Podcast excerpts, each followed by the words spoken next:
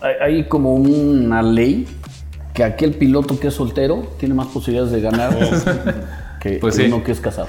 Al- Siempre me preguntan, oye, ¿por qué no gana una mujer en la NASCAR o en las camionetas? Porque como dan vida, la preservan más. O sea, no, no, no se arrojan lo que hace un, un tipo que no tiene un compromiso. Verstappen es el mejor ejemplo. En el 23 empieza Sergio a tener buenos resultados y dicen que le tienen que desarrollar un poquito más a Verstappen porque no puede ganar Sergio. Checo estaba así de que, ¿qué pedo? O sea, Sí. solito en, el, en la parrilla viendo cómo lo presentaban como boxeador. From Mexico, it's Sergio Checo.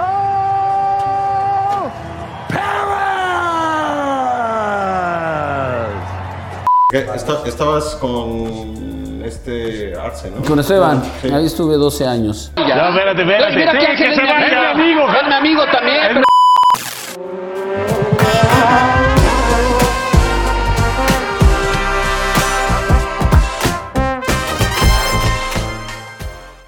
Sí, sí. Y mucho de eso me, me empecé a inquietar porque empecé a seguir a un piloto que después estaba en una categoría que era la Fórmula Panam, ¿A quién? A uno que se llama este, Alan Stefan, Ah, ok. un chapaneco, Ok. y un poquito a Giancarlo Becchi, que ese sí siguió en, Giancarlo, en sí, la muy NASCAR. piloto. Y sí, muy bueno, Sí. muy bueno. Y después esa pues, categoría desapareció, la tenía Alfonso Toledano, que, que murió el negro. Correcto. Era, era muy amable conmigo, muy, muy amable. A mí me llevó a Costa Rica, Perú, Sí. a Miami. Está muy padre esa categoría y tenía mucho potencial. Muy bueno. Eran fórmulas, lo que conocemos ahora como Fórmula 4. Antes era ok. Renault Panam GP Series, se llamaba, ¿no? Sí, de hecho eran Abarth. Ajá. Estaban homologados, entonces Sí, correcto. hasta a veces sorteaban, más bien no a veces sorteaban los coches, nada de que este es el Ah, ok. Te subías en el que te tocaba. Ahí sí era más piloto que coche. Era más Estaba piloto bueno que eso, coche. ¿eh? Muy Muy bueno, controlado. muy bueno. Y había 10, 12 pilotos, Marespi estaba ahí, también Claro. el hijo de Santiago Krill, Pablo, no me acuerdo cómo se llama, Pablo Sánchez. Pablo Ah, sí, Sánchez, correcto. Corrió ahí una... Echeverría, Sí. Homero, había un chavito chaparrito que luego fue a la NASCAR, Homero, no sé qué. Pero sí, había una niña de Homero Costa Richards. Rica. No, Homero, bueno, Homero era como el papá de todos. Sí, pero corrió también la Sí, Panam. sí, claro, claro, claro. O sea, él me decía, los dejo ganar porque si no se desaniman. Oye, es, es que Homero tiene un talento también. Es eh, impresionante, es, un vago. Sí.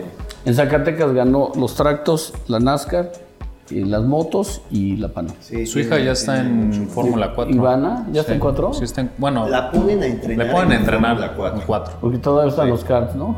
Sí, exacto. Pues ya la hemos visto corriendo ahí. Sí, le da también. ¿Qué edad tiene? Como 14. Sí, por ahí, 13, 14 años. Le importa poco ser mujer, ¿eh? No, no, no, no, no, pero la edad sí. No, el género yo sé que no, pero. No, es tremenda. Bueno, o sea, 14 la ves en un fórmula, pero vas a los karts y ves a niños de Ah, 4 o sí. 5 años que ya le están dando ahí a los pufitos, eh, incluso hasta más chiquitos, ¿eh? Bueno, no, sí, como 4 años. y de los Richards fue el único porque ni Tolín salió bueno, ni el otro. Pues sí corrió, ¿no? Sí, pero, Pero no. Sí, había dos Sí. que le daban al kart. eh, alguna vez me los encontré en Izcali y ellos entrenaban ahí mucho. Eh, pero sí no destacaron. Creo que la No. más destacada fue Ivana, ¿no? Bueno, No, apenas no. está como empezando. Y bueno, Ivana ya tiene un rato. Es que ella empezó muy Sí, los hijos de Tolín sí está uno que se llama Dewey, trató. Pero del nivel de, o sea, de los hermanos de Homero, fue el único Homero. Sí, O sea, Tolín no, no, no le dio y está el otro que se llama Horacio. Horacio, sí. Horacio que está en Cuernavaca también. Andaba con Iván también por ahí. Sí, sí. Los Pérez de Lara también pusieron aquí en la pista que está aquí en... Y en, o sea, en, en autos lle- llevas toda la vida pues en este medio. me no, no tanto como del... Como dos años. Como del 14. Lo mismo que lleva en el golf. Luego que llevo en el golf. No, Antes, no, no. este, eras qué? no, más bien yo lo que me he dedicado es al base. Sí, yo sé que es lo tuyo. Ese día me dijiste que este señor está en los Diablos Yo Rojos. narro a los diablos. Lo narras en vivo. Sí, sí, cuando están aquí en México me toca ir al estadio. Y tú los narras. Cuando están fuera me toca ir a... En esta ocasión, el año pasado fue en Radiópolis, en Tlalpan. Yo le decía que yo nunca he ido a un juego de béisbol. Pues yo tampoco, ¿eh? Te has perdido de mucho, ¿eh? Yo, yo, yo sí he ido. Sí. Me dicen que es una cantina. En la de aquí sí. Es una Ah, pues cantina. hay que ir. Sí, sí. Pues en varios yo creo, ¿eh? Yo fui, yo fui a, a- a- iba a ver a los toros a Tijuana. Ah, ya. También es una cantina. Ah, bueno. Sí. Y en Culiacán también es una cantina. No sé ya en otros estados, pero. En la gran mayoría. Sí. Y La está muy de moda, ¿no? El tema de- del béisbol con el auge que Es que es como el gobierno. percopeo ahí y con lo que pasó en el 23, 23, 23, el clásico mundial y todo eso. Entonces, Tuvo un auge, ¿no? Tuvo un pico. Sí, muy fuerte.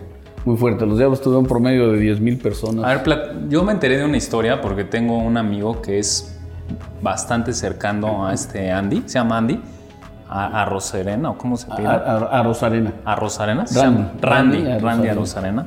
Es un chisme que me contaron.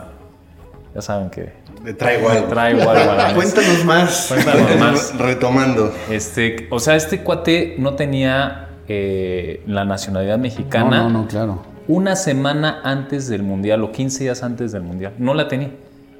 Y eh, nuestro señor presidente hizo el papeleo express para que se pueda subir a la selección mexicana.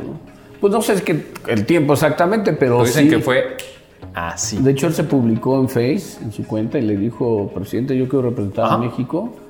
Y sí se la dio en Express. Se lo dieron en 15 días. ¡Qué mamada! Cubano, ¿no? Él es cubano, nacido cubano. Acaba de salir en un video, de hecho, hace una semana, este, que se fueron a entrenar juntos a, a macanear. A ver, pero No, y- y- mira. y justo el punto es cómo vio más eh, beneficio en nacionalizarse mexicano que en apostarle en nacionarse, o sea, tardarse más, pero obtener la na- No, pues nacionalidad porque estaba el gringa. Mundial a las puertas. Nuestro señor presidente, pues es fan número uno del béisbol. Necesitaba tener a alguien que pudiera inyectarle al equipo. El, el tema es que ya tenía una hija. O aquí. Sí, aquí, con- tiene una mujer yucateca o no sé sea de. Mérida. Entonces ya había formado algo. Y al cubano no le interesa ser gringo, le interesa poder entrar allá y jugar. Claro. Así pasa con la gran mayoría. Ahorita ya está en Estados Unidos. Lo acaban de firmar o está por firmar con una liga en Estados Unidos, ¿no? ¿Quién, Randy? No, Randy ya está establecido, o sea, Sí. él juega ya con Tampa. Con Tampa. Sí, Pero este creo que estaba moviéndose, ¿no? Mm, Lo han querido, pero hasta donde yo sé sigue en Tampa. No, y tiene ahí pues, los fans, o sea, se deja Sí, querer. Y como habla español y mucha gente en Tampa, digo, en Florida habla español. pues, Cubanos. comprenderás. Él ya, pues, mexicano por naturalización, pero pues, es cubano finalmente. Entonces, lo tuyo, lo tuyo es el base. Pues mira, no sé si lo hago bien, pero es lo que más se cubre. Es con lo que nes- na- este, empezaste en todo este tema de En deportes. todo el tema yo empecé en, los en- en el béisbol. Y de ahí te fuiste eh, me metiendo fueron, en todo. dando, me fueron dando oportunidades. En, en el 96 empecé. Y ese año fueron los Juegos Olímpicos en Atlanta. Entonces, cuando se fueron a hacer unos promocionales, Burak, de Valdés y Segarra, me dejaron hacer televisión. Y ahí mismo empecé en el box. Pero en el box aquí en la Arena México y en la Coliseo. No creas que en Las Vegas. en los- Bueno, pero ya, ya estuviste en Las Vegas en alguna de las peleas. No, no, no. Como tal, en evento no. Conozco Las Vegas porque fui yo, pero no. No, o sea, en evento, en evento. En, en evento no. Ahora, como deporte, ¿a ti cuál es el que más te gusta? Béisbol. Sí, el béis. O sea, sí, como aficionado. Sí, sí, sí, el béisbol. Y ya narrarlo, los, eh, El box me gusta mucho narrarlo. ¿A poco, sí? El box sí. es muy di- diferente la dinámica, ¿no? Y el ritmo y todo. Sí, sí, seguro. Es, es muy, muy... Supongo que es hasta Dinámico. cansado. Yo veo. Es que son tres minutos muy rápido y lo que se cansan ellos tú también. Y ya después este, descansas tantitito y otra vez. Pero también es más sangrentón y más cruel. O sea, ahí sí oyes todo, ¿no? Porque nos tocaba en ringside. Digo, se va a oír escatológico, pero acaba lleno de gallos y vaselina y sangre. Te, te Sí, sí, rebotaba todo. Les pegan y giran y como los van bañando y le echan agua. Y alguna vez un chavo estaba tan nervioso que le pone el embudo y escupió, y nos escupió al juez y a mí. y- Pues comprenderás que no traía exactamente este, listerine, ¿no? Astringosol en la claro. boca. Pero bueno, es parte de, Claro. de- del, del oficio. Estás en primera fila, ¿no? Ese es mi trabajo y lo tienes que hacer como cualquier otro trabajo. Pasas en los, en, los- en el garage y pues, te embarras de grasa o chocas con una llanta. Y autos, has seguido Fórmula 1 desde cuándo, Prox? Pues hace como unos, ya, ya metido de chavillo sí veía, ¿no? ¿Ok? Pero ya metido hace unos 5 o 6 años. Cinco o seis más, años. Sí. Sí, a raíz de que empecé en esto de, la, de las fórmulas, porque sí me dejaron manejar uno, pero no un Abarth. Allá en Tehuacán había un pequeño eh, circuito y ahí me Sí. dejaron subirme. y después otro allá en Chiapas cuando fui a ver este cuate, pero no eran turbo, no, no, pues me En mato. Tehuacán, ¿era fórmula? Era, era una pista chiquitita como de entrenamiento, no se Ok. corría. Pero digo, entrenaste en un fórmula. En un Fórmula. Sí, creo que tenían un 1600 que no tenía aleroncitos y tenían el Panam de dos plazas, ¿no? Sí, tenían el, eh, ¿cómo le decían? Es el... Ahorita me acuerdo, pero sí eran dos plazas, o sea, te daban una vuelta, obviamente Ya. Giancarlo era el que normalmente te, te- El muleto creo que le decían también. Ok. Pero sí, ya cuando me subí, sí... Y platicando ese día, amigo, que de todo menos fútbol. Y eso, Ya hay Mira, muchos. primera, primera, primera es este... Oye, felicidades, eh. Ya somos no, pero tú porque no sabes, güey. Tampoco, no Tampoco. ¿Para qué le hago? Este por, por negocio yo creo que no lo habla. Mira, pri- primera porque no me atrae mucho y segunda hay mucha gente que habla de fútbol. Exacto. totalmente. En, en el golf, por ejemplo, eh, conozco muy bien a Antonio Santos, el que estaba en el América, Sí. Alex Aguinaga. Entonces yo, yo me quiero poner a preguntar, ¿qué, qué les puedes enseñar? Ah, ¿Qué les puedo contar de lo que pasa en un vestidor? Sí, No, no, nada. Ya es gente con mucha Y hay demasiados programas, ¿no? Sí. Y además parte de- del contrapunteo con Esteban Erezo, ¿no? Que él es pambolerazo y era, era fastidiar. claro. Porque además hacíamos tele en la mañana y radio en la tarde. Y entonces en radio más me dejaba ir. Oye, fíjate que yo, yo he notado, digo, en, en Ciudad de México no, no, digo, estaban, desde las épocas estaban los Diablos y los Tigres aquí, después se fueron los Tigres, y, y antes de que pusieran una plaza comercial en donde antes estaba el La estadio. Parque Delta. Sí, claro. Yo, yo iba ahí, o alguna vez mi abuelo me llevó a los partidos ahí. Pero desde esa época yo no notaba tanto auge en el béisbol como en años recientes, o sea, de tres años para acá.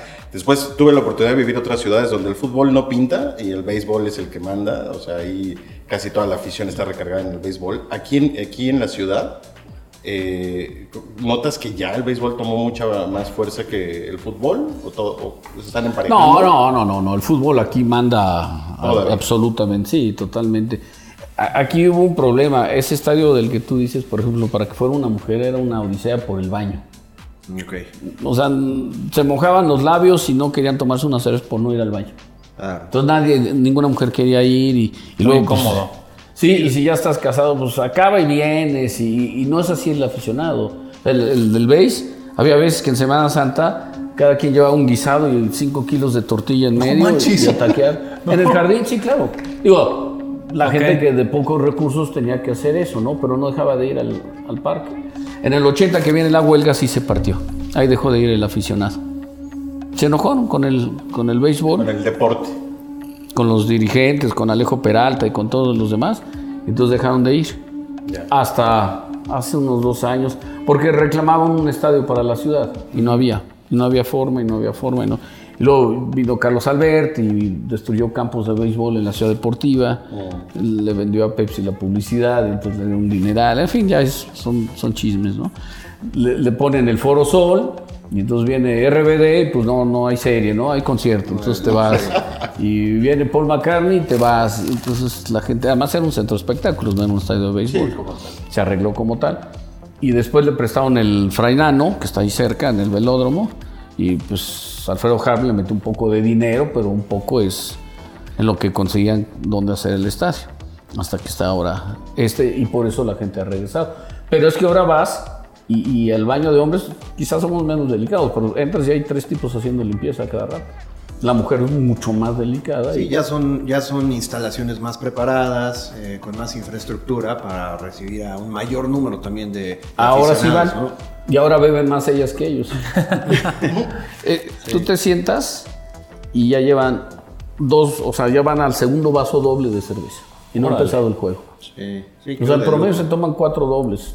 Y, Cinco, o sea, es más accesible también en, en cuestión de precios. Fíjate que no, no es grosería, pero como nunca paga. no sé decirte. O sea, a ti te llevan ya las. Pues es que a mí, en- cerveza. en mi caso me dan. Ah, la cerveza. Ah, yo creo que el, el acceso. No, no, no, yo, yo no puedo tomar. Cuando estoy trabajando. Nadie de aquí, Edgar, no sé. Sí, perdóname. refieres. Perdón. Sí, te, te fuiste de bruces. Sí, ya sé. Una, una cerveza doble vale. Es que 120 te oí un poco, dije, bueno. 120 pesos vale. 120. Es el precio estadio. Sí, es exacto. Sí, hace estado, claro. Como estándar, ¿no? Pero también hay un tema muy fuerte que es la seguridad. O sea, mucha gente se queja de los lobos, pero también no hay bronca. O sea, el primer loco de los pelos a la cara. Y lo, lo agradece mucho la gente. Está muy bien. Sí, cómo no. Por supuesto. Hay niños que nacen ahí, entonces cualquiera que se pone así Claro. medio. Sí, la primera es una invitación, mira, tranquilo, no, te vas. Y además está la policía bancaria industrial, entonces ya es una facultativa. Claro. Ya Sí, tengo traen ahora sí para arrestarte si yo Claro. lo considero. Entonces, el, el- el único tema es, para variar el estacionamiento, que sí hay donde, aunque queda lejos, y la salida. Es, es- es una pesadilla entrar y salir. Pesadilla, así, de una hora de cola. Mejor quedarte ahí, a que baje la gente.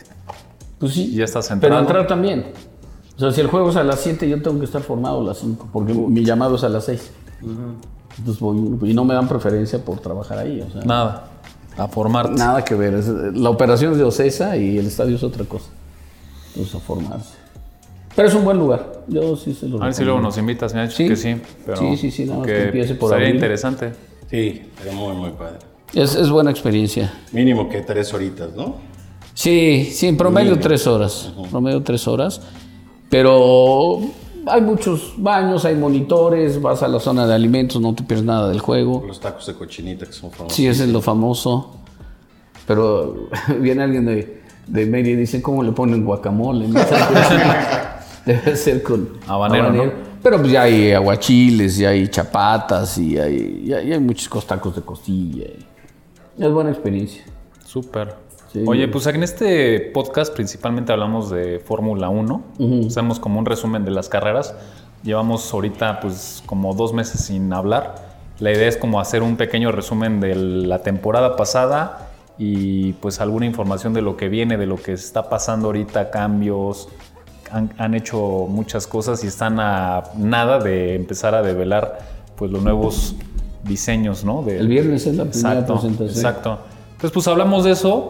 Este, y pues lo que salga, ¿no? Regularmente no hay, no hay un. No hay un guion. Aunque a veces traen uno- datos aquí. Uno que otro chismecito. Uno que otro chismecito. nos trae acá el señor principalmente. Sí, pero no ha habido mucho, no, no hubo mucho show ahora de, Bueno, pues entonces de no enteras, Sí, poquito. caray. Pero a ver, tú, John, ¿traes algo? ¿De qué? ¿De Fórmula 1? Pues sí, güey, no mames. Yo así. No, no, he he estado muy atento porque Vamos a hacer el, el recap del año pasado. Tú decías, y creo que puede ser el video, que Checo quedaba campeón. No quedó.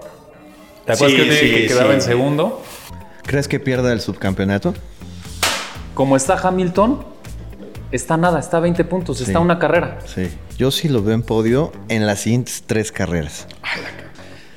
O sea, eh, yo veía un podio. uno nada más. Uno. Sí veo, sí veo podio en Las Vegas. En Interlagos lo- no, no, no creo. Todavía sigo eufórico. Eufórico. No, a ver, sí, fue, fue una temporada con muchos altibajos para Checo específicamente. O sea, conforme iba avanzando la temporada iba, iba, iba teniendo menos esa esperanza de que Checo... Creo que inició muy bien Sí, sí. y después hubo un bajón para Checo, ¿no? Y, y cada que veías más contundente a, a Verstappen, pues ya decías, no hay cómo, ¿no? No hay cómo, pero no nada más Checo, no hay cómo nadie lo baje, ¿no? Eh, era, era tremendamente contundente. Creo que después, a, a- si quitas a Verstappen, se hizo una temporada muy balanceada. O sea, Williams de repente tuvo un repunte y después McLaren, eh, que eso emocionó La bastante sorpresa del 2023. ¿verdad? que, que McLaren y los dos pilotos, digo, hay mucha gente que tiene como preferido a, a Norris, pero Piastri también lo hizo espectacular, me parece. Y fue una temporada bastante balanceada. O sea, yo creo que si quitas a eso, estuvo tan balanceada y creo que da pie a algo que, eh, pues creo que es, es inédito en Fórmula 1, que este año no se movió ningún piloto de ningún asiento. O sea, ves exactamente Los que la acabaron. misma parrilla empezar 2024. Ninguno. Y ¿De da- Vries? Ajá, da pie a que no, ninguno. No, de Brisa se fue a media temporada. Sí. Sí, o sea, pues se fue y, y- y, este, y pues bueno, ya no terminó ni siquiera la temporada. Da, da pie a que la parrilla de 2025 va a tener 15 asientos disponibles.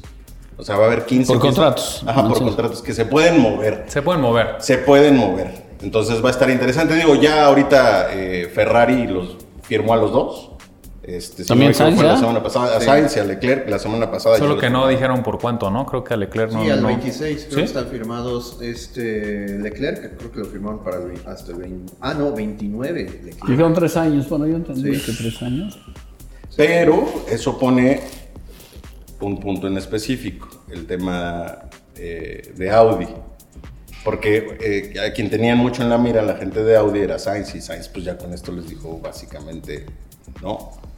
Y entonces pone eh, Hulkenberg, que también es uno de los que tiene Audi en la mira, es por ser alemán, porque eh, es muy probable que se lo puedan traer, pero también pone mucho en la mira ahí a Checo para este Y Esteban Ocon.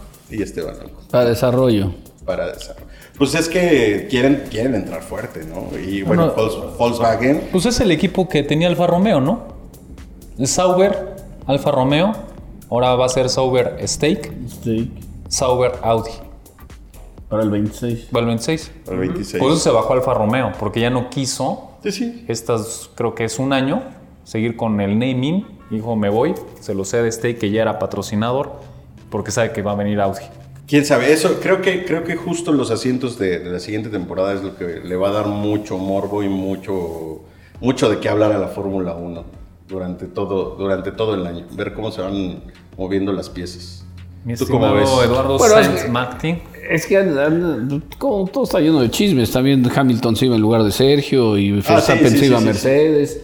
La semana pasada todavía no firmaba Sainz y era el relevo en Red Bull.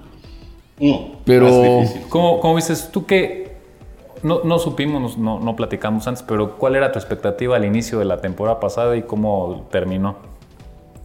Terminó como yo creo que, que- o creí que iba a pasar. Eh, mira, hay, como una ley que aquel piloto que es soltero tiene más posibilidades de ganar que Pues sí. uno que es casado. Bueno, con hijos más bien, ¿no? O casado. Llámese hijo, sí. Sí, ¿no? Dicen Claro, que cada hijo es un segundo menos. ¿no? Eso, eso, eso es lo que había escuchado. Y al- siempre me preguntan, oye, ¿por qué no gana una mujer en la NASCAR o en las camionetas? Pues porque como dan vida, la preservan más. O sea, no, no, no se arrojan lo que hace un, un tipo que no tiene un compromiso. Verstappen es el mejor ejemplo. Hamilton se le puede saber que no puede noviar por ahí, pero no, no tiene hijos, ¿no? Hasta donde se sabe. Sí. Entonces, para ser campeón mundial dicen que debes de no tener hijos. El caso de Sergio por lo menos tiene tres, ¿no? Sí. Alonso tenía hijos cuando No. Cuando fue Cuando campeón, no, no. ni Alonso Fetel, que yo no, sepa no, joven, no tiene hijos. ni Fetel siquiera. Ni Sainz. Y la relación, lo relacionaron con Taylor Swift un ratito antes de Travis Kelsey. entonces, Pero, pero están quedó como tenía que quedar, creo yo. Nada O sea, más- tú lo veías así. Tú Pensé- nunca creíste que Checo Yo, yo pensé que Ferrari ver quedaba mejor todavía. Ferrari. Tú eres, tú eres Ferrari. Sí, sí, pero soy más chequista mexicano, Claro, quizá. claro. Pero también Sergio ha tenido una carrera un poco complicada, pero mucho por su culpa. ¿Qué crees que le haya pasado? A- a- cuenta la leyenda, Cuentan. cuenta ahora sí que un chisme, pero cuentan que cuando llegó a McLaren Sergio se sentía Dios. Correcto. Y entonces le decían, oye, hay que entrenar. ¿Qué te pasa? Es como con esta vista en Monte Carlo, yo voy a ir a entrenar, olvídalo. Y no duró nada. ¿no? Sí, no, no, no duró nada. Y ahí se le complicó el asunto, ¿no? Lo que pasa es que es talentoso, pero tiene, un, tiene algo mejor, Sergio, que se llama Slim. Sí, claro. y él te lleva 50, 60 millones de dólares, entonces es atractivo a cualquier equipo. Si, te- si tú crees que Slim no hubiera estado ahí, no avanza. Yo creo que no. Sí, no. Yo, yo- yo creo que no. O sea, si te acuerdas, mejor, primero gana una carrera Pastor Maldonado que él. Pero también Pastor llegaba con 60 millones de dólares de PDVSA. Entonces no lo podían bajar. Bajaron más rápido a Montoya. Sí. Sí, exacto. Y Montoya era más talentoso, más es que no llevaba dinero. Pablo Escobar yo creo que no le... No le llamaba la atención No le la ponía. Fórmula 1 en ese momento. Ok. Pero Sergio lo que tiene es que es muy voluntarioso a cambio de eso. O sea, Sí, ese, ese año de McLaren, bueno, también teníamos a un checo más joven, más inmaduro. Eh, creo que eso también fue un parteaguas en su carrera que lo aterrizó porque estuvieron a punto, estuvo a punto de perder Fórmula 1. Sí, creo que, si no me recuerdo, de ahí brincó a Sauber, ¿no? sí, ahí se- Lo rescataron porque él ya estaba sin equipo Y, y fue No, que- él se fue a Force India, ¿no? En Sauber, Force fue, India, cuando correcto. debutó fue en Sauber. Nada más que con Sí, Sauber, Sauber, gana, sí. gana un podio, cosa que en ese carro eh, fue sí, se bastante vuelve atractivo. para McLaren, sí. Sí, se va a Force India. Sí, se fue a Force India. Sí, entonces, Cuando estaba eh, Kobayashi. Force India, exacto. Entonces, eh, a- ahí Checo, pues creo que inicia eh, a, a- a madurar, a aterrizarse y a saber cuál es su posición y es donde empieza a, a a des- a destacar, ¿no? A mí me contaron que, como chisme y todo, pero que le dijeron, a ver, hay, hay 20 lugares en la Fórmula 1. Así traiga 60 millones de dólares. Hay alguien que trae 40, pero tiene más ganas y te baja. Porque 20 se consiguen. Sí. Digo, no yo, pero sí gente que los consigue rápido, ¿no? Entonces fue cuando, cuando reaccionó. De hecho, si se acuerdan, él salva al equipo cuando el dueño se mete en muchos problemas. Correcto. Ilegales, ¿no? O sea, se supone que está detenido todavía. Y de ahí se hizo un poquito más piloto. Yo creo que se casa de, de celos o de berrinche de tener a Carola en Guadalajara. Y la hace mamar rápido para tener un poquito más de compromiso. Y yo creo que ahí es cuando ya trabajan con él. La hermana trabaja con él. Sí. El hermano no sé qué tanto, Antonio andaba en la NASCAR, fue campeón. Sí. No sé qué tanto. Creo que él administra más el cartódromo, ¿no? Sí, pusieron el negocio de la escuela de, de- de- de pilotos, pero dicen que Toño era mucho más Talentoso, ¿no? talentoso, pero creo que le cayó bien al charal este, Checo. Checo. y, por ahí fue. Nada más que pues, lo mandaron a Alemania a los 15 años, ¿no? A, a sí. meserear. Los dos eran muy talentosos, pero yo tuve la oportunidad de, de correr ahí unas, unas carreras con, con Checo, compartir pista.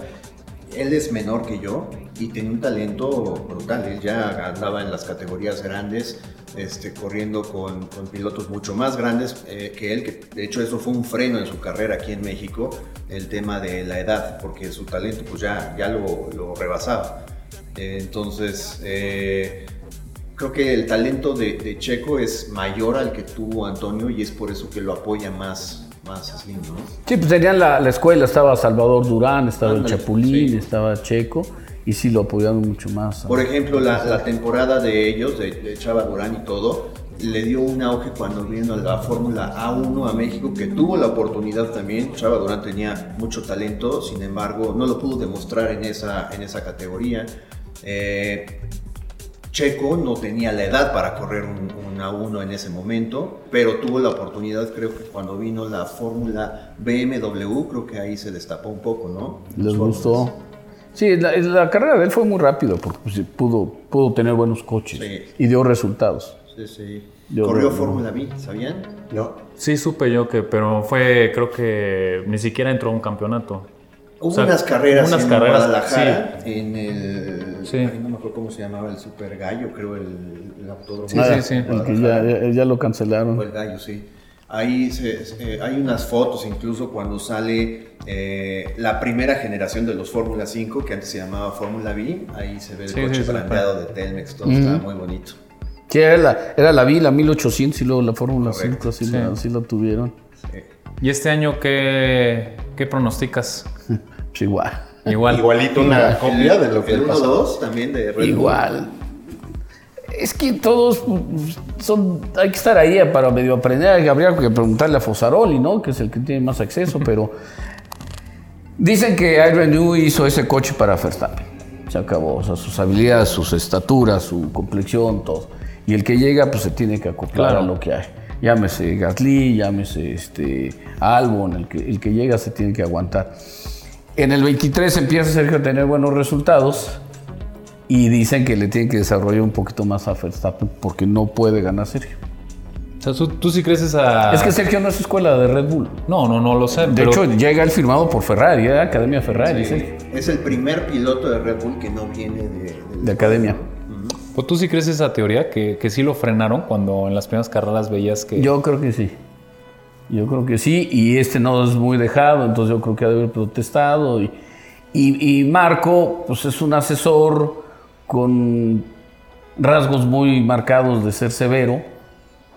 Y ha de haber dicho, esto no puede pasar, ¿no? Este no es. Claro. No quiero decir más, ¿no? Porque no. no Sí, ofender, temas ahí de racismo, ¿no? de nazi, ¿no? Sí. Finalmente. Entonces, Se- Sergio es una buena comparsa. Hacen el 1-2 que no lo habían hecho. Eso sí.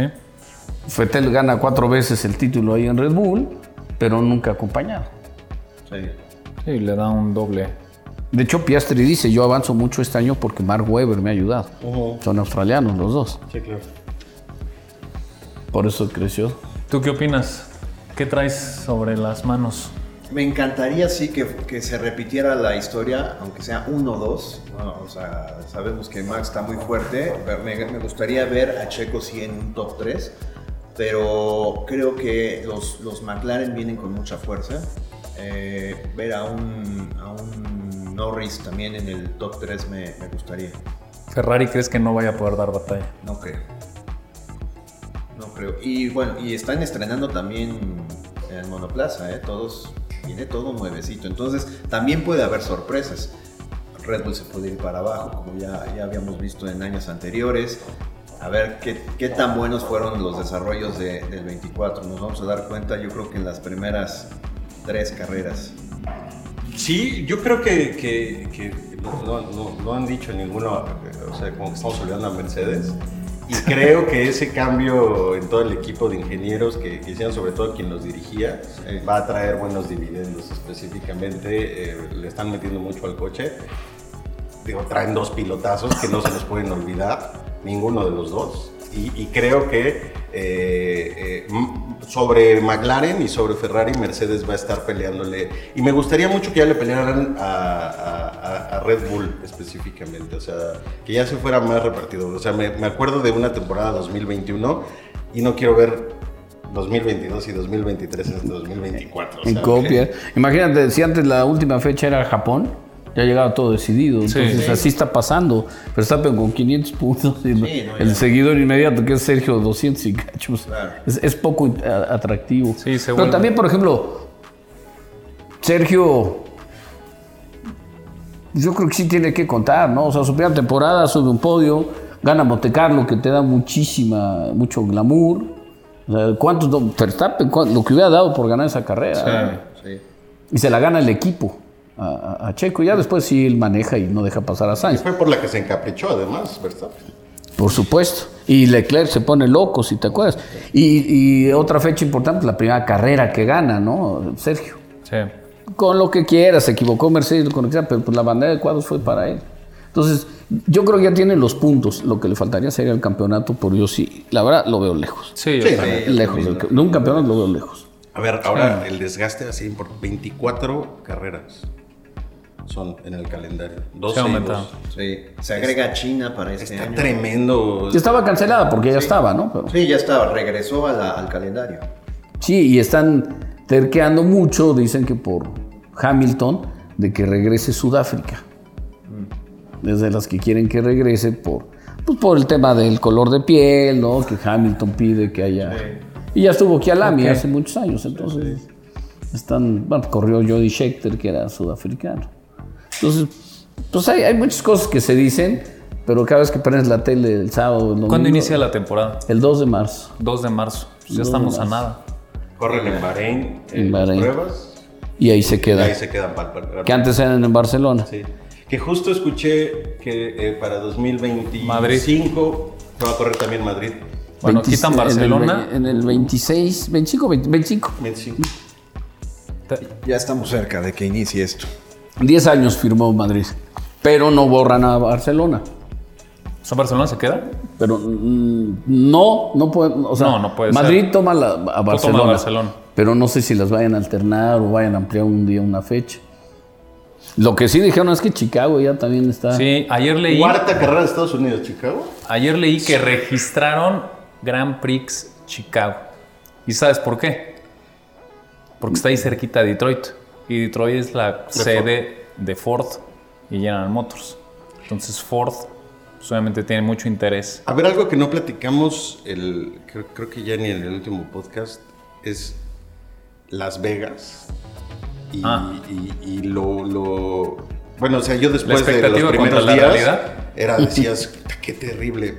Pero tengo que decir que fue uno de los premios más emocionantes ya del cierre de año. Y, la yo- carrera estuvo buena. Estuvo muy buena. y generó yo creo que más que ningún otro gran premio. ¿eh? Sí. De ¿Pero lana. qué opinas De de, como idea de seguir en algo así? O sea, con todo lo que viste en la organización, Pues con es- lo de la colavera, con... Ándale, eso es un tema porque sea, la organización estuvo pésima. Pasa en todos lados, o sea, si tú buscas videos hay ardillas corriendo, ha Ah, sí, habido sí. perros, entonces imponderables siempre hay, finalmente, ¿no? no, no. Eh, Los que se metieron a protestar en Silverstone. Ándale, ese también. Lo que pasa es que la Fórmula 1 es muy europea, o sea, son, son gente como más de un perfil no tan de show como lo hacen en Estados Unidos. Entonces los campeonatos que están armando en Estados Unidos pues, son show, lo que venden es show. Es el Stock Car. Exacto, exacto. Entonces obviamente creo que hay un tema ahí de cultura de toda la gente que ve Fórmula 1 en su, en su manera tradicional contra el espectáculo que montan en, en Estados Unidos. Creo que ahí es el choque, ¿no? Porque, pues digo, no sé cómo, ¿se acuerdan cómo presentaron a Checo Pérez? ¿En Las Vegas? No, ah, sí, no. claro, como si fuera un boxeador. Como si fuera un boxeador. Y, y Checo se queda así. El tranquilo. güey que- to- todos se veían incómodos, ¿no? El Sí, güey que incómodo. presenta el estelar de en Las Vegas siempre, Jimmy Lennon. ese, presentó a Checo con lo mismo. No, no lo vi. From Mexico, it's Sergio Checo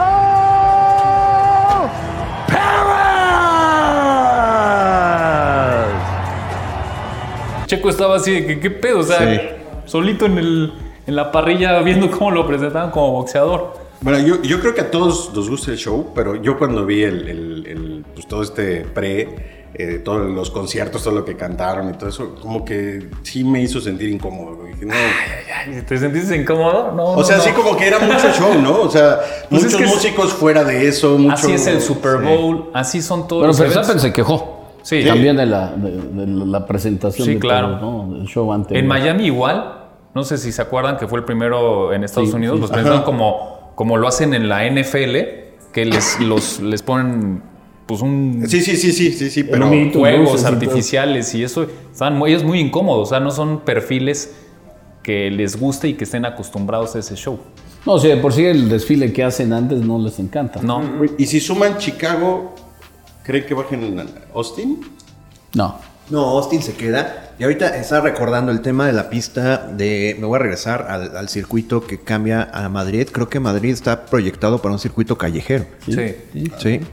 Ese va a estar interesante por también. la Gran Vía, ¿no? No, no pasar. creo. Pero, Por ahí me pasa. acuerdo, pero Madrid ya fue. sí, pero no sé cómo es el trazado, pero ni idea, ¿eh? Ni idea. El, el problema de, de tener cuatro grandes premios en Estados Unidos es que hay un piloto Sí, y no genera nada. Y no es talentoso y también. no genera nada, pero lo tienen que subir. Pero ya la Fórmula 1, el dueño es Liberty americano. Media. Es americano, pues solo quiere traer el, el negocio allá. Por supuesto. Pero el negocio no está ahí. O sea, ahí está el show, pero no está el negocio. Pues tú dijiste hace rato que económicamente era. Ah, no, no, eso es otra cosa. El negocio está en. en- en- en- o sea, ¿Dónde crees que haya más La gente derrama? responde en Europa y en Asia, no, no en Estados Unidos. Económicamente, Sí, siempre se ha corrido allá. O sea, traer aquí el Gran Premio fue un triunfo. Sí, claro. Un triunfo. no, pero hablo, hablo económicamente. ¿Dónde, ¿Dónde el campeonato genera más ingresos? ¿Dónde crees que genere más dinero?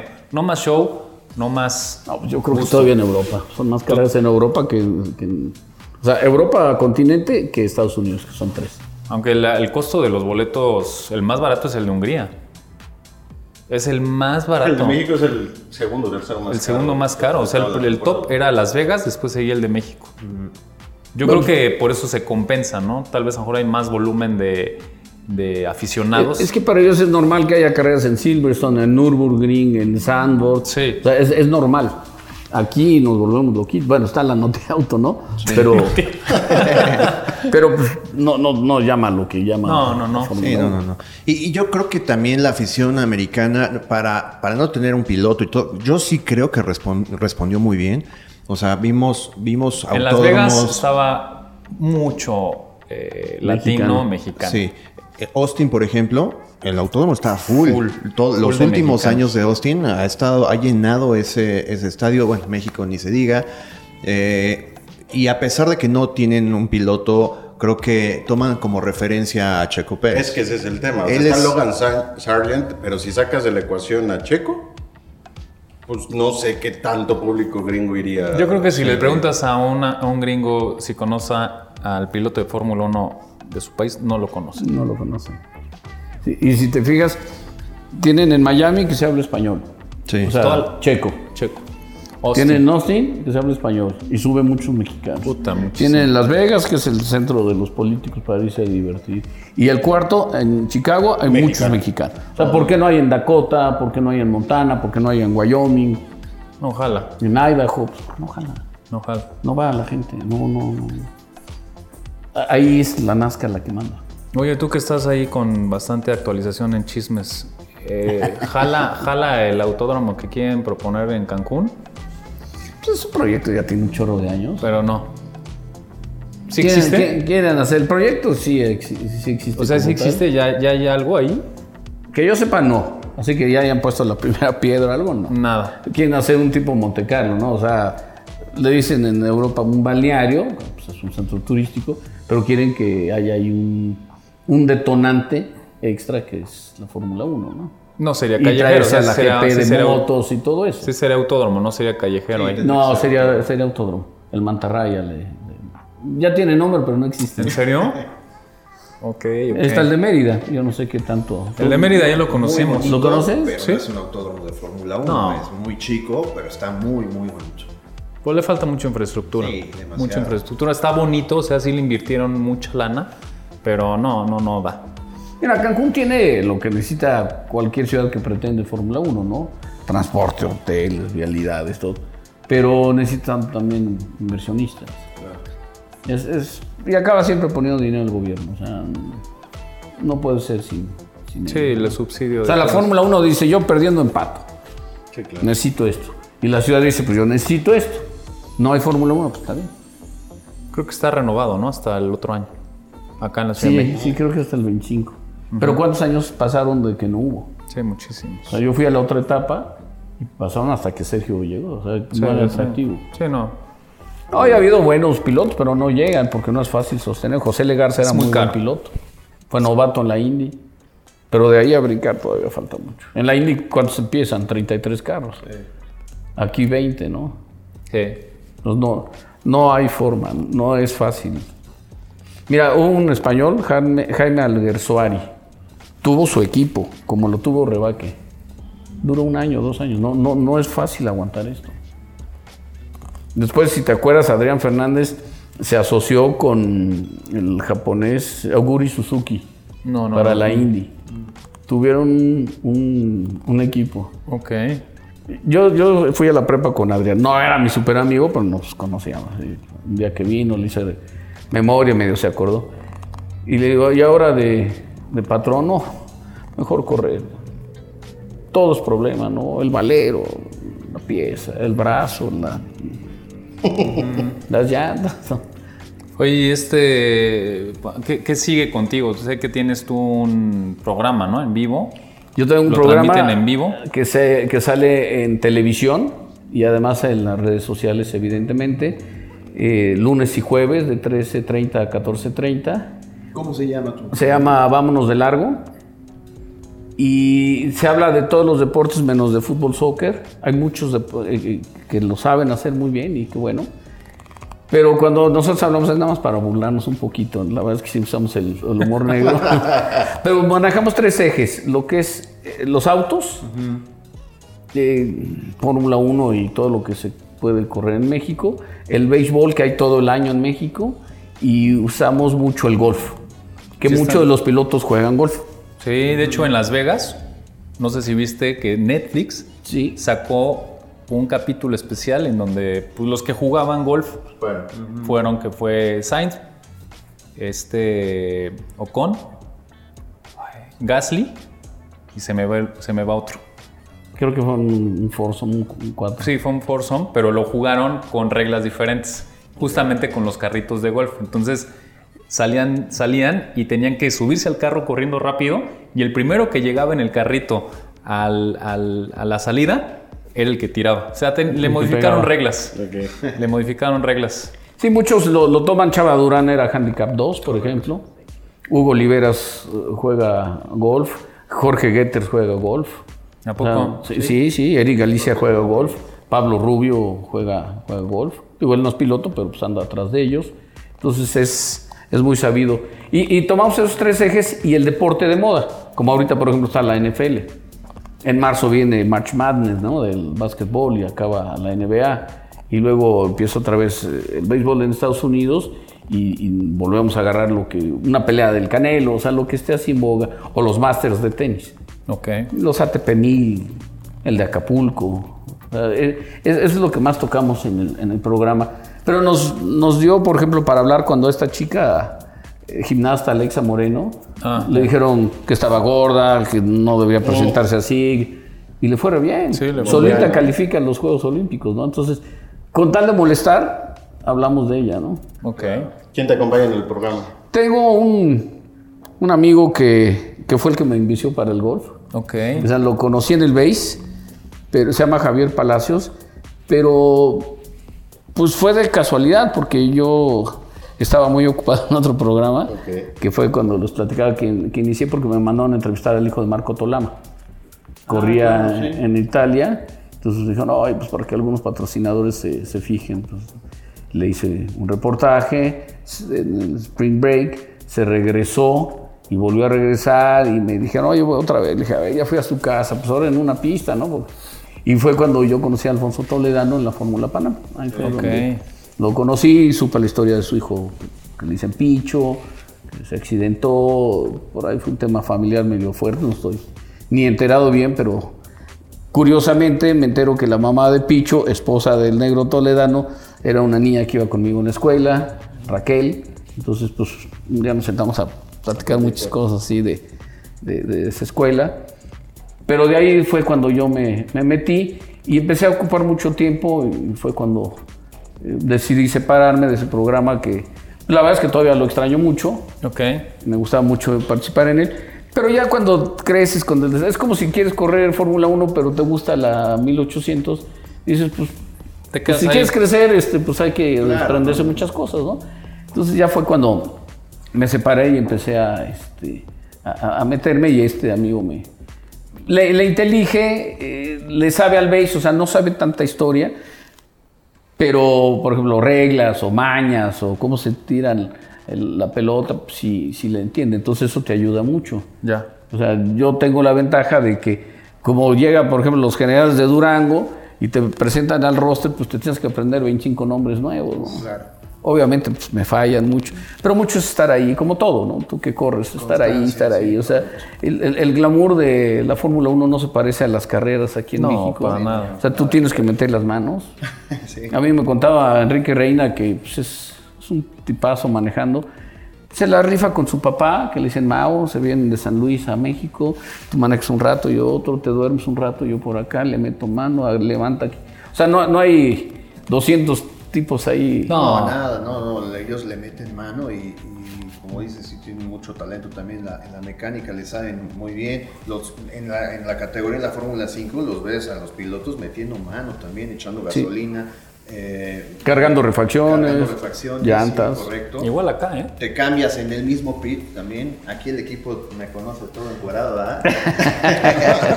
Qué bendición, ¿no? Qué bendición. qué, qué envidia. no, pero, pero sí es cierto. Y, Ya y tienes sabes tu que póster allá. Ya, sí. no sabes.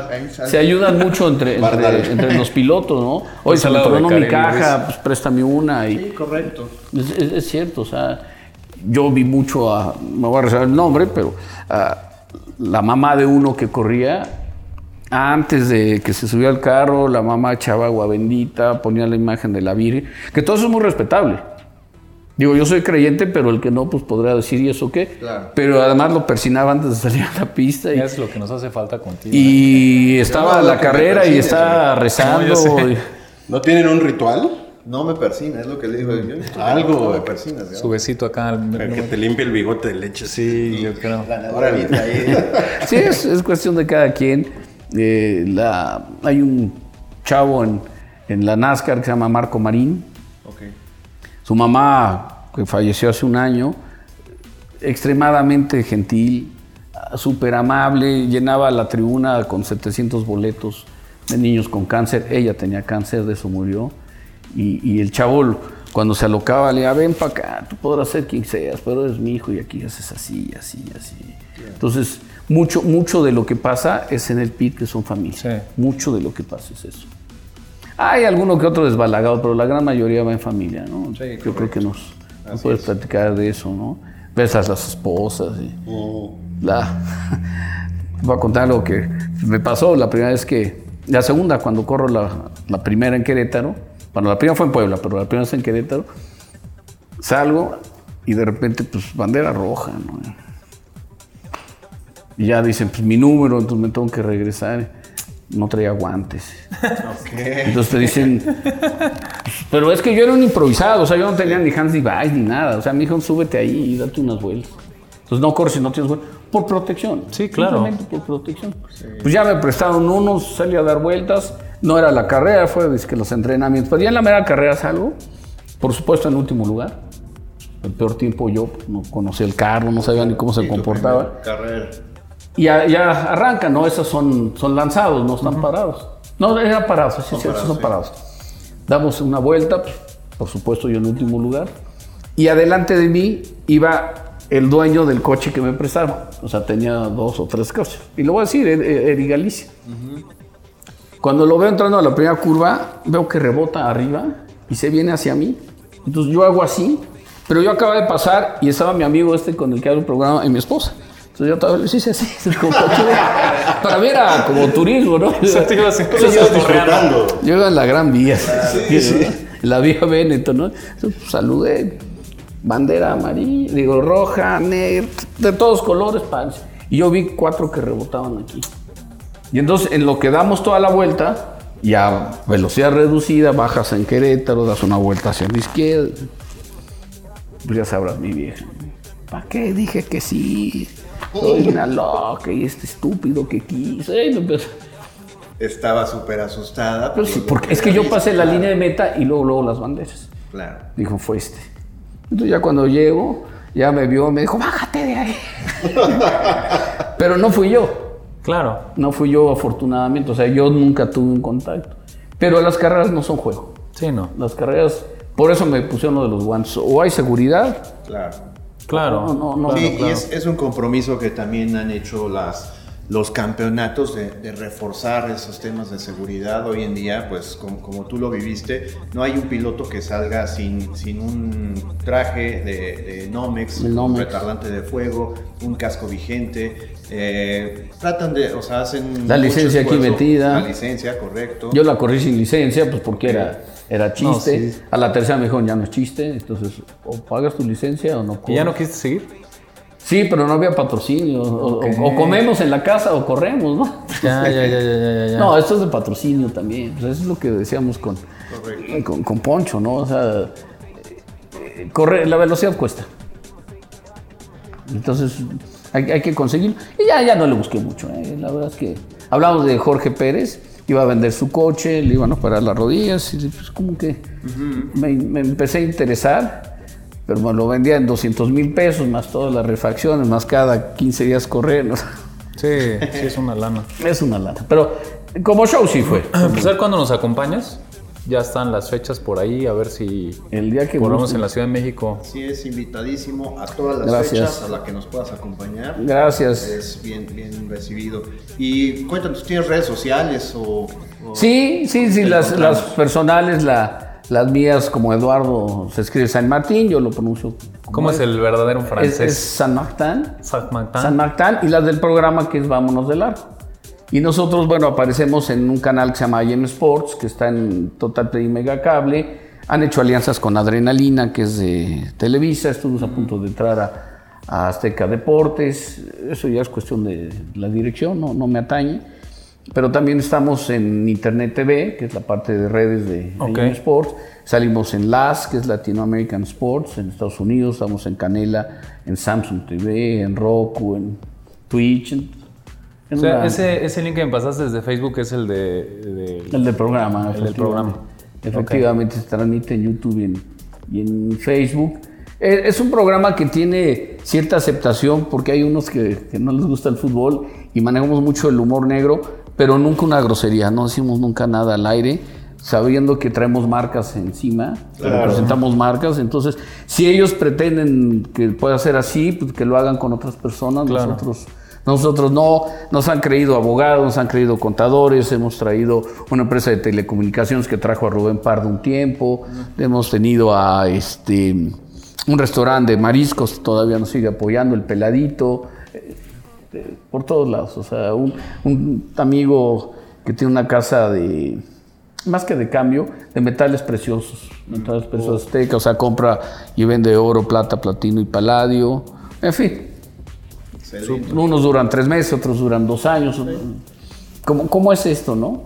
Pero es, eh, realmente ha sido muy buena aventura. Yo me desvié en el camino, yo nada que ver en las comunicaciones, pero hace 30 años que como de esto, ¿no? Súper. Sí, yo estudié ingeniería, nada que ver, pero... Ok. Podría ser como este Jordi Vidal, ¿no? Quizá meterme ahí a preparar coches, pero no, yo no, no, no. Nada que ver. Después hice una maestría en finanzas, pero nada que ver. Yo me dediqué O sea, nunca a- te has metido al mundo corporativo.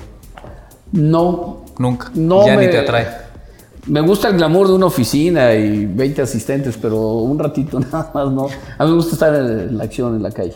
Súper. En la acción. Cuando estuve en ese programa que mencionaste, en Matutino, Sí. eh, mi segmento era ir a las industrias o a los restaurantes de mantel largo. Contrario a mucho de lo que hacía pues, el, el gordo Enrique, ¿no? Que era mi, mi, super camarada, el gordo ya fallecido. Pero él iba a los puestos, a las quesadillas, a, a los changarros, y yo iba más bien a, a la otra parte, que también se vale, ¿no? Ya. Y entonces Esteban ya me dijo, oye, necesitas meterte más a, a la industria. Entonces fui a Fandeli, cómo se hace una lija, fui a ver cómo preparan al, al ganado para la ordeña en Alpura, desde que nacen, la separan, procuran que sean vaca para, porque pues, el toro no, no va a dar el producto lácteo, ¿no? Entonces, Claro. Y luego a las chicas inquietas, las jovencitas les dan una cierta alimentación porque están llenas de, de hormonas, entonces están inquietas por, por coquetear. Y las otras, les, curiosamente, les tocan una campana a la vaca madura y todas se forman con las ubres así, porque ya lo que quieren es, Es que- ordeña. Claro. Y ahora sí que para todos y para la sanidad les ponen una ordeñadora mecánica. Ok. Nunca toca el hombre la leche. Baja un drenaje, sube una pipa y se la llevan a, en este caso, a la planta que tiene el Pura en Cuautitlán. Digo, digo al Pura porque fue la que me permitió. La la debe ser igual de maravilloso. Y ahí hacen la ultrapasteurización, envasan. Nunca la tocan hasta que llega a tu, a tu vaso. Entonces, Pero si es de vaca. sí, sí es de vaca. Ya si en el Inter hay una rebaja. Yo creo que sí la rebajan, ¿no? Un corte. no ¿o lo sé. Leche y, fue ahí que, que me metí, pero yo seguía en ese tiempo todavía narrando este, béisbol. Paré un tiempo que me- no me llamaron. Tienen derecho a ver chavos nuevos. a- van surgiendo como todo, ¿no? Y así fue, y así ha sido este, este tiempo. Algo en el béisbol, ¿eh? Se escucha muy Yo la verdad no tengo, o sea, he visto juegos, no tengo mucho conocimiento, menos he ido a un estadio, pero pues siempre hay que aprender. Es un gran, es un gran deporte. Siempre lo quieren comparar con el fútbol, pero no se parece a nada, ¿no? Sí, no, a, mí, a mí cuando dicen, es que ahí está paradote ese, y, y el fútbol, no, es que me la paso corriendo. Pues corre un maratón mejor, o sea, corren más, ¿no? Si lo que quieres es correr, ahí hay 10 mil metros o Sí, 40. es un juego más de estrategia. Es más, es más calmado, más pensante, se juega a diario. Claro. Yo todavía lo juego, Ok. o sea, cuando hay chance juego golf, pero todos los sábados para mí es religión. El señor juega muy bien golf. No, no, no, no tanto. Sí, sí juega muy bien Ahí golf. no son los chismes. Ay, No, sí. no, hacen los no es chisme porque yo te vi. yo te vi, yo No, te vi. bueno, como todos, empecé perdiendo 10 pelotas por ronda, ¿no? Sí, sí, sí. O sea, el, el que juega golf se va y se ajuarea en, en Miami, se gasta una locura en bastones y a los seis meses ya no le gustó porque no avanza. Claro. Y además pierdes bolas hasta que te cansas. Entonces, si, si eres un ser normal, le vas comprando las bolas a los jardineros que te las dan Te los dan más al baratos. 90% de descuento, pues, o cascadas o usadas o lo que sea. Pero sí, sí mejoras, pero es- el golf tiene un detalle que no tiene muchos deportes. Es contra ti, no es Sí, es contra el otro. En el- los autos te encajonan, y, pero aquí es contra ti. O sea, si él hizo cinco, tú haz cuatro. O por lo menos no haga seis, empata, ¿no? Sí, ser más eh, exacto en tus, en tus tiros, más constante. Pero lo que dice Edgar, vamos a decir que ese día jugué bien. Nada, Ajá.